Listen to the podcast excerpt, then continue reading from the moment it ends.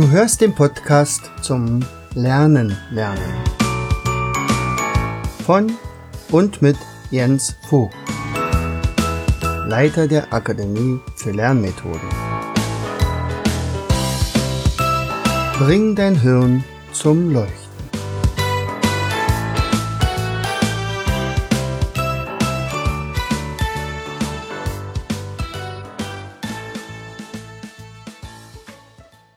Herzlich willkommen bei Vogtis Podcast Show Bring dein Hirn zum Leuchten. Hier dreht sich alles rund ums Lernen. Unser heutiges Thema die Geniequalitäten. Vielleicht hast du beim letzten Mal zugehört und du hast tatsächlich eine, ein kleines Gedicht geschrieben zum Thema Frühlingserwachen und Schneckenpost. Wenn du Lust hast, da kannst du mir das mal schicken. Dann ich sammle solche Gedichte. Vielleicht bringen wir da tatsächlich mal ein kleines Büchlein raus. Denn es würde, also mit solchen Gedichten kann man wirklich viel Spaß und Freude verbreiten. Ich möchte dir mal zeigen, was die, die Helene und ich daraus gemacht haben. Also Frühlingserwachen und Schneckenpost. Vielleicht noch zu der kleinen Helene. Ich hatte beim letzten Mal gesagt, ist ein kleines Mädchen, neun Jahre alt, ziemlich intelligent, hat einen unglaublich großen Sprachwortschatz schon und ist unfassbar kreativ. Also, Frühlingserwachen und Schneckenpost. Der Sommer hat gut Lachen. Er liebt des Frühlingserwachen, verschickt den kalten Frost schnell mit der Schneckenpost. Und plötzlich haben wir hier zwei Dinge, die eigentlich gar nichts miteinander zu tun haben, auf einen Punkt gebracht. Also Frühlingserwachen und Schneckenpost. Und wenn man jetzt die, dieses kleine Gedichtchen sieht, dann sagt, natürlich passen die zusammen. Jeder Normaldenkende würde sagen, nee, das geht eigentlich gar nicht. Und du hast ja jetzt eine ganze Woche Zeit gehabt, äh, dir darüber Gedanken zu machen. Und bestimmt hast du zu Anfang auch so etwas gedacht. So, ich habe übrigens hier noch äh, mit meinem kleinen Finn, dem Siebenjährigen, ein, ein Gedicht. Äh, da ging es um äh, Kuchenkrümel und Schwiegermutter. Musste ich ihm natürlich erstmal erklären, was eine Schwiegermutter ist. Bei Kuchenkrümel war er sich ziemlich sicher, dass er es wusste. Und ähm, wir haben dann also zum Beispiel mit Kuchenkrümel auch nicht so wahnsinnig viele Reime gefunden. Also haben wir uns gesagt, also Schwiegermutter, also mit Mutter, da kriegen wir ein bisschen was zusammen, aber Kuchenkrümel müssen wir dann anders einsetzen. Das Ergebnis ist folgendes. Es war mal eine Schwiegermutter, die aß ein Brot mit Kräuterbutter. Ein Kuchenkrümel meldet sich, denkt hier jemand auch an mich? Dem Kuchenkrümel wurd's zu bunt. Er schreit, das ist ja ein dicker Hund, ist mich, steck mich in deinen Mund. Da sagt die Schwiegermutter, du taugst als Vogelfutter, für mich bist du zu klein. Da wurde er zum Schwein. so, und das war also, hat uns riesen Spaß gemacht. Es war einfach mal eine kleine Nebenbeibeschäftigung. Wir hatten also diese beiden Wörter gezogen aus dem Säckchen mit den vielen Begriffen.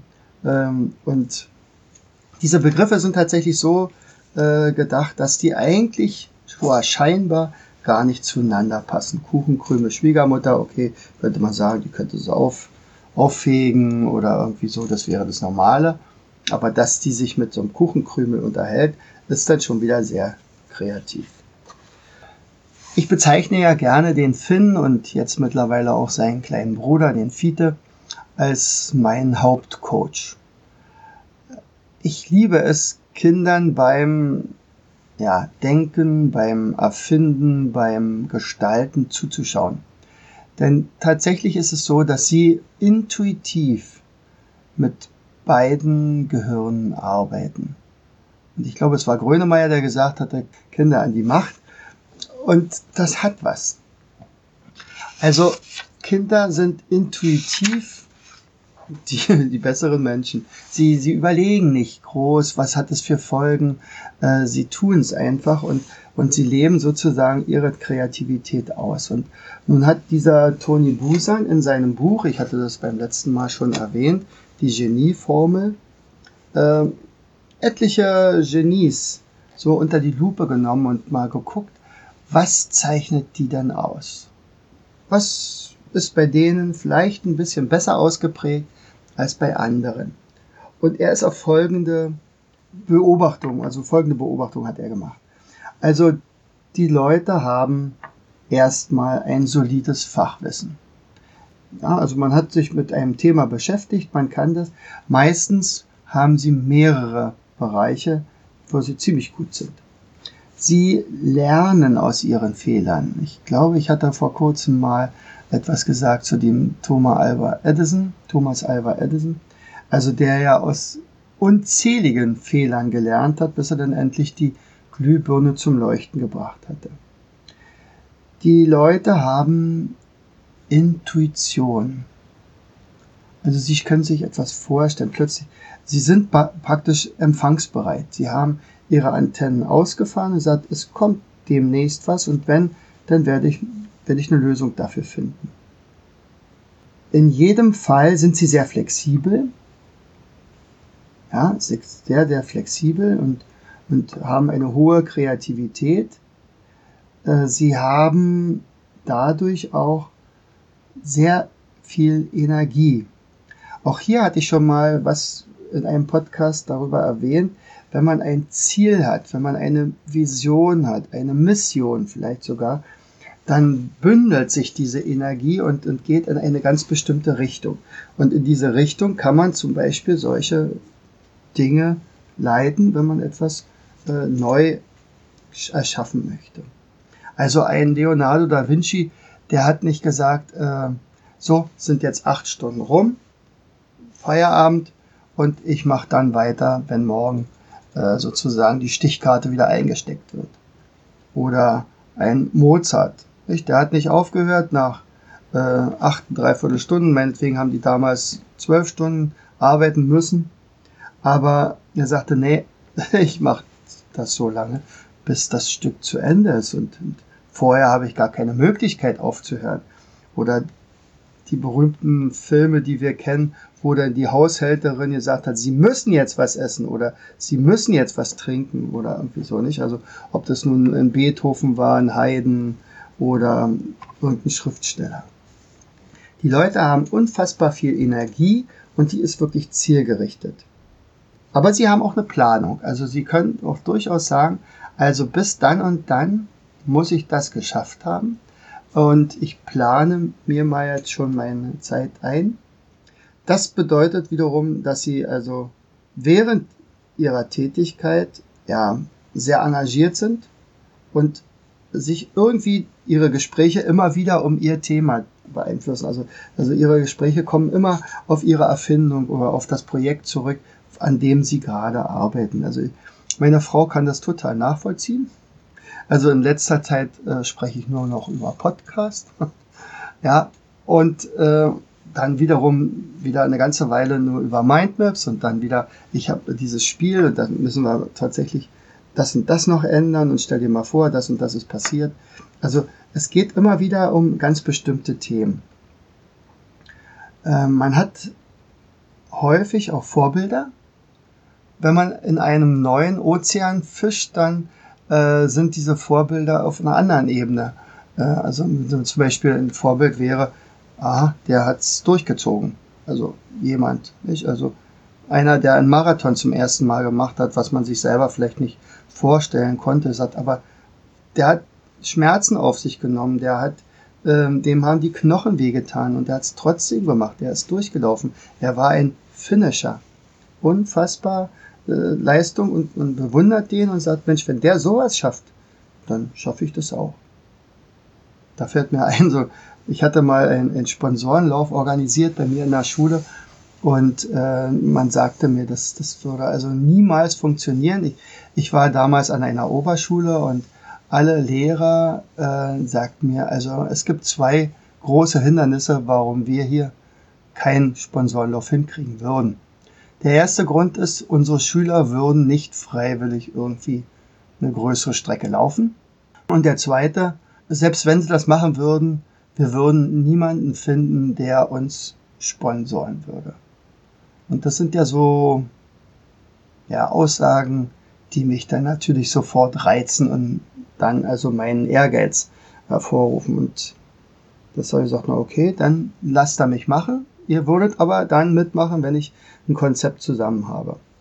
Und das dauerte ungefähr drei, vier Wochen. Dann hatte ich mittlerweile alle Schüler auf meiner Seite und die wollten unbedingt laufen. Ich hatte dann ein besonderes Konzept entwickelt, wo sie tatsächlich auch interessiert waren zu laufen.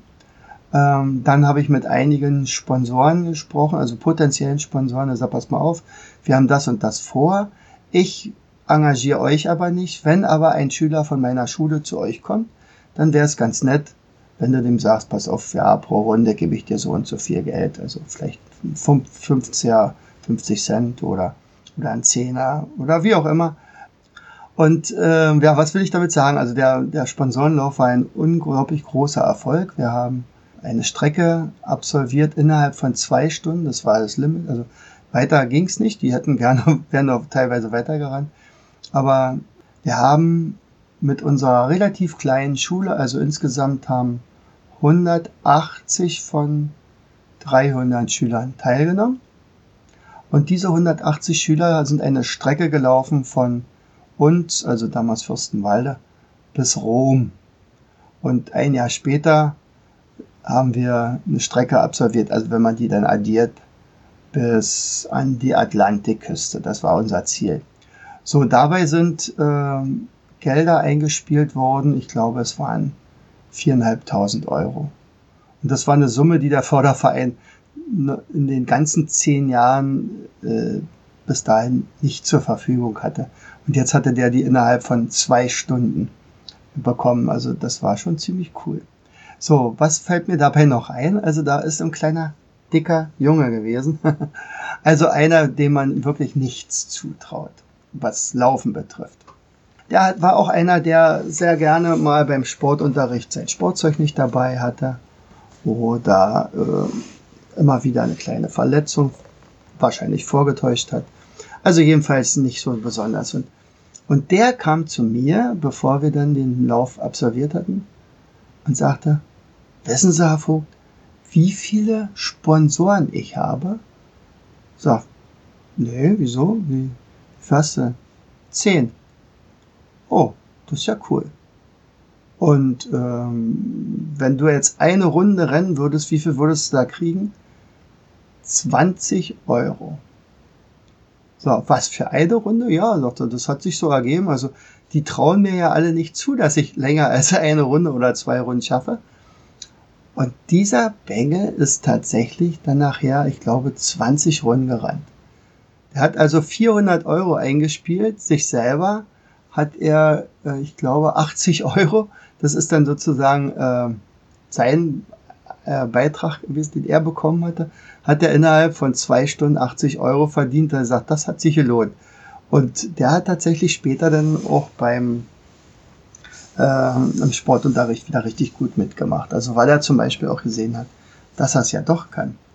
So, und äh, das war Engagement, nicht? Also der hatte plötzlich ein Ziel, der hatte eine Passion. Er sagt, ich werde der, der sein mit den meisten Sponsoren. Und tatsächlich wurde der dann auch von uns vor der kompletten Schule ausgezeichnet als derjenige, der das meiste Geld eingespielt hat. Es gab aber auch welche, die, ich glaube, was war das weiteste? 60, 60 Runden? Also 60 Stadionrunden in zwei Stunden. Das muss erstmal einer schaffen. Und da sind natürlich auch etliche Gelder geflossen. Also Enthusiasmus. Wenn man Leuten es schafft, äh, enthusiastisch an irgendwelche Dinge heranzugehen, dann hat man schon eine ganze Menge gewonnen. Und wenn ich also Enthusiasmus habe, dann fällt das auch alles ganz leicht, viel leichter. Also dann, dann wird ich hatte letztens bei Markus Hofmann wieder in Erinnerung bekommen, äh, der sagte Kairos und Kronos. Kronos ist die zeitliche Abfolge und Kairos ist, wenn, die, wenn man in so einer Zeitblase ist, also wenn man sozusagen die Zeit vergisst, wenn die gar nicht mehr so wichtig ist. Und solche kreativen Köpfe, die also an einem Projekt arbeiten, die vergessen die Zeit darüber. Ja, also bei mir muss man manchmal mir auch deutlich machen, Achtung, Freund, jetzt ist Pause. Und das macht meistens meine Tochter, äh, die Anne, indem sie mir einen ganz, ganz großen, äh, ein ganz großes Schild vorzeigt, zehn Minuten noch.